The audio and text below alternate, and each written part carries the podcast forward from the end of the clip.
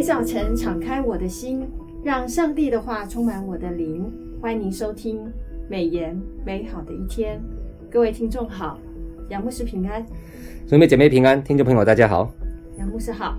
按着每日研经释义的进度，我们开始这个第一季的新的书卷，是的，是旧约的诗篇九十二到一百二十篇。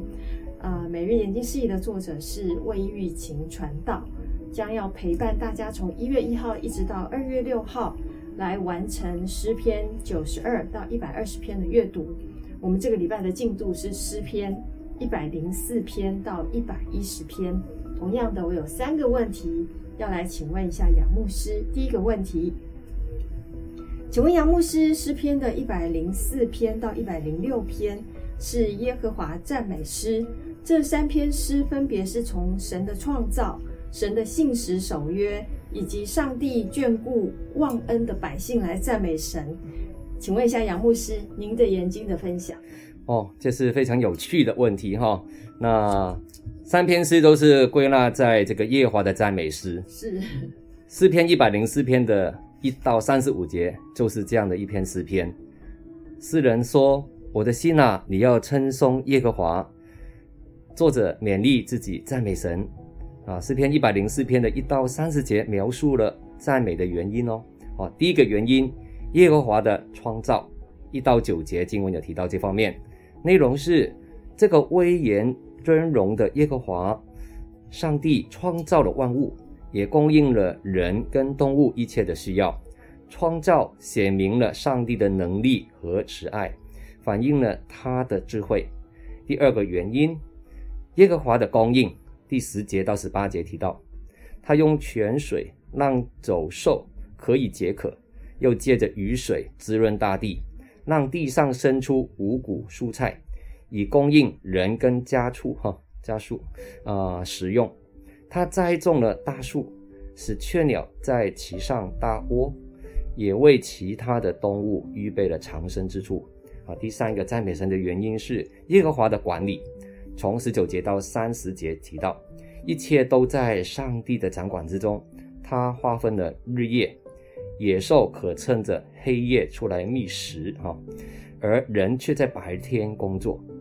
就连海洋都要听从上帝的命令，海里的活物也是他所安排的。诗人跟指出，所有的动物都要依赖神才可以生存，就是二十七节提到的。他是给啊。万物啊，这些啊食物啊，有些动物啊、人啊，他们都饱足了，他都掩面不看的时候啊，这些野兽都会惊惶。啊，结语是什么呢？就是在这个三十一节到三十五节，描写了诗人立志一生一世歌颂这位荣耀可畏的造物主。我们再来看诗篇一百零五篇，哈，它一共有四十五节。啊，也是归纳在赞美诗这个啊、内容里面的，它是上帝为选民在历史当中成就的大事哈。第一节到第六节是引言哦，啊，作者邀请了同胞齐来歌唱颂赞神，宣扬他的伟大。第七节到四十二节是赞美的原因，我们有看到四个原因。第一个原因，列祖的时代啊，就从。第七节到十五节提到的，耶和华履行他向亚伯拉罕、以撒、雅各的许诺，保罗和带领他们的一生哈。那我们也看到，就是约瑟的时代，你看哈，啊，十六节到二十二节，耶和华安排约瑟被卖去埃及，以便后呃以后解救这个雅各一家。脱离迦南地的饥荒啊，那第三个是出埃及的时代，那就是二十三节到三十八节提到，耶和华借着摩西还有亚伦施行神迹奇事，逼使埃及人容量啊上帝的选民离开为奴之地。第四是旷野漂流的时代，三十九节到四十二节，耶和华啊就像一个牧羊人一样带领。选民经过旷野漂流的四十年，啊，结语是什么呢？就是在四十三到四十五节，作者指出，神已经按照盟约为为选民成就了大事，他们也该忠于盟约，存感恩的心，遵守上帝的律法和诫命。我们再来看第三篇诗，哈，就是一百零六篇，一共有四十八节。本篇诗篇是透过选民的悲力去赞美神的忠信。引言是在一到五节记载，诗人邀请选民同来称谢耶和华的慈爱，也求上帝再次像过往一样恩待选民。为什么要赞美呢？是记载在第六节到四十六节，诗人复述了历史。啊，就是由出埃及到进迦南这段时间，表明选民虽然一次又一次的背逆神，但上帝仍然坚守他的慈爱，宽恕他们，不断的赐福给他们。我们来再看三段的历史哈，第一个历史是出埃及的历史，记载在第六节到十二节。本段强调选民虽然亲眼见过神如何施行神迹，带领他们离开埃及。但他们来到红海的岸边，就立刻怀疑跟埋怨神，都是在出埃及记十四章所记载的。啊，第二段历史是在旷野漂流的历史，记载在十三节到三十三节。这里记述了选民在旷野多次的背逆，包括埋怨没有肉可以吃啊，十四节；背叛摩西及亚伦，十六节；拜金牛，十九节。发怨言不信上帝，二十五节，以及敬拜巴力啊，皮尔哈，就是二十八节。第三段历史是定居迦南的历史，记载在三十四节到四十六节。选民进入迦南地定居之后，没有按着上帝的命令把外邦人杀灭，反而跟他们通婚，随从他们敬拜各种的偶像，甚至把儿女啊当作祭物献给鬼神。啊，结语是在。四十七到四十八节提到，四十七节其实是本篇的结语啊。世人求神像过往一样的拯救选民，是，所以这个诗篇其实是最容呃最容易让人可以吟诵、是记忆，还有反复的背诵的一种文体。没错。那透过这样的文体来赞美神，一方面是我们可以不断的回想啊、呃、过去神对人的恩典。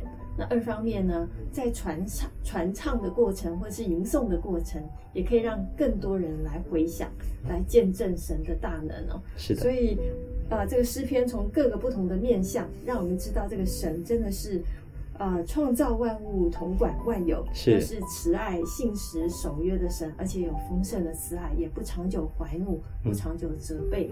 好、嗯哦，感谢主，感谢主。那我们第二个问题，我想要请问一下杨牧师。就是诗篇的一百零七篇，嗯，题材又比较特别一点哦，嗯、它是哀歌，嗯，好，那诗篇中的哀歌题材，还有我们知道的耶利米哀歌，让我们看见诗人当时所处在困难下的心境，但是也成为后世人遇到困境的时候一个帮助跟鼓励，是的，对的，没错的哈，我们就看看呃。本篇诗篇哈是针对被掳归回的百姓写的，他们应当称谢耶和华的良善与慈爱。美言的作者魏一勤传道哈，针对以上提到上帝将他们从东西南北造句的这个四个方向，提出耶和华拯救人的四种的情境啊。第一种情境是旷野的迷路哈。第二个是作奸，就是被囚哈；第三个就是生重病哈，疾病；第四个是海上遇到暴风遇难哈。那这四种情况是比喻没有办法掌控的人生处境。那在描述每一种人生处境的时候，都呈现了公式化的拯救叙事。那百姓在苦难当中哀求耶和华，他就从他们的祸患中拯救他们。我们看到第六节、第十三节、第十九节跟二十八节都有这样的一个公式哈。虽然上帝的拯救方式不尽相同，或是带领迷路的人啊、走直路，进入可居住的城邑，或是让被囚的人得自由，或是患重病的得到医治，也或者是遇到海难的时候得拯救，都引导他们到所愿的海口。无论是哪一种拯救方式，结论都是一样的，就是在啊，第八节、第十五节、二十一节、三十一节都提到，但愿人因耶和华的慈爱与他向人行的启示，都称赞他，按着提出应当称颂的理由，成为后世的人哈，遇到困境的时候回转归向神的帮助跟鼓励。是。神的慈爱真的是永远长存。阿门。不管是在诗人的那个年代，或是现在我们基督徒来讲，嗯、遇到了这四种情境，嗯，一样通通都会遇到。是的。哎，我们遇到情境的时候，就当求耶和华，是呼求哀告他，他就必伸出怜悯的手来帮助帮助我们。感谢主。那第三个问题，我想要请问一下杨牧师，就是诗篇除了赞美诗，还有刚刚我们谈的哀歌，嗯，那一百零九篇是大卫的诗，而且他的题材是。是很特别的，是咒诅诗哦。嗯，那这样的诗是不是也反映了诗人的愤怒？嗯，还有向神的一个一种宣泄。嗯，那我们基督徒要怎么样处理自己的愤怒，跟找一个宣泄的管道呢？对，这是非常实际的一个问题哈。是，诗篇一百零九篇是一首个人的求告诗，也是一首咒诅诗哈。那诗人遭到污蔑，求神伸冤，全篇的诗。以向神呼求开始，第一到第五节，即以咒诅哦，第六到二十节，然后就是祈祷，二十一到二十九节，最后是结束的时候的赞美，三十到三十一节，哈，是这样的一个结构。那诗人是在第六到十九节用他来称他的敌人，哈，那代表他的敌人，但在二十五到二十九节，他的转换用一个群体叫他们。诗篇当中是求神哈，照着仇敌所行的重重的报应他们，也是诗人向神反映自己受到仇敌欺压的处境与愤怒。诗篇当中也求主赐福给自己，让仇敌看到而感到羞愧。所用的咒诅，从现代人的眼光来看，似乎是有点过于严苛。那其实我们需要知道世人所处的背景哈，所处的时代。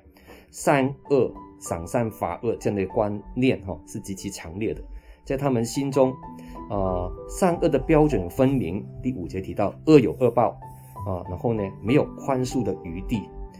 从十二到十四节，还要求将刑罚延及到他们的子孙家人，反映当时社会数代同堂、祸患同当的背景，啊，就是出埃及记二十章第五节所提到的背景，不同于今天的法律观念。基督徒可以用雅歌书一章十九节那边提到的，但你们个人要快快的听，慢慢的说，慢慢的动怒，这样的原则来处理怒气，也不要顺从肉体生气犯罪哦，就是以弗所书四章二十六节，还有不可含怒到日落，也不可给魔鬼留地步我，就是以弗所书第四章二十六到二十七节提到的原则是。杨牧师提到的这个原则，嗯、是不是在过年这段时间？是，我们马上就要迎接来十天的连假。没错。当你跟呃家人、跟亲友这么多人一起相处的时候，嗯、难免就会有一些冲突。没错的。所以刚刚杨牧师你提到的雅各书的这个一章十九节，嗯、但你们要个人要快快的听，嗯、慢慢的说，慢慢的动怒。呃，用这样的方式来处理人与人之间的怒气或冲突。是，嗯，愿主祝福大家，在过年这段期间都是阖家平安喜乐。是的，是，感谢主。那呃，每日研经今是以今天的这个美言美好一天就分享到此，谢谢大家的收听。要提醒大家，就是在过年这段时间，我们还是要。啊，这殷勤的来读圣经啊，要常常的来亲近神，然后来读神的这个话语啊，让我们在这个休息的时间呢，不只是在身体上面得到充分的休息，我们灵里面也要大大的充满，来让神的话语成为我们脚前的灯，路上的光。感谢大家今天的收听，愿上帝的话语丰富充满我们的生活，使大家福杯满溢。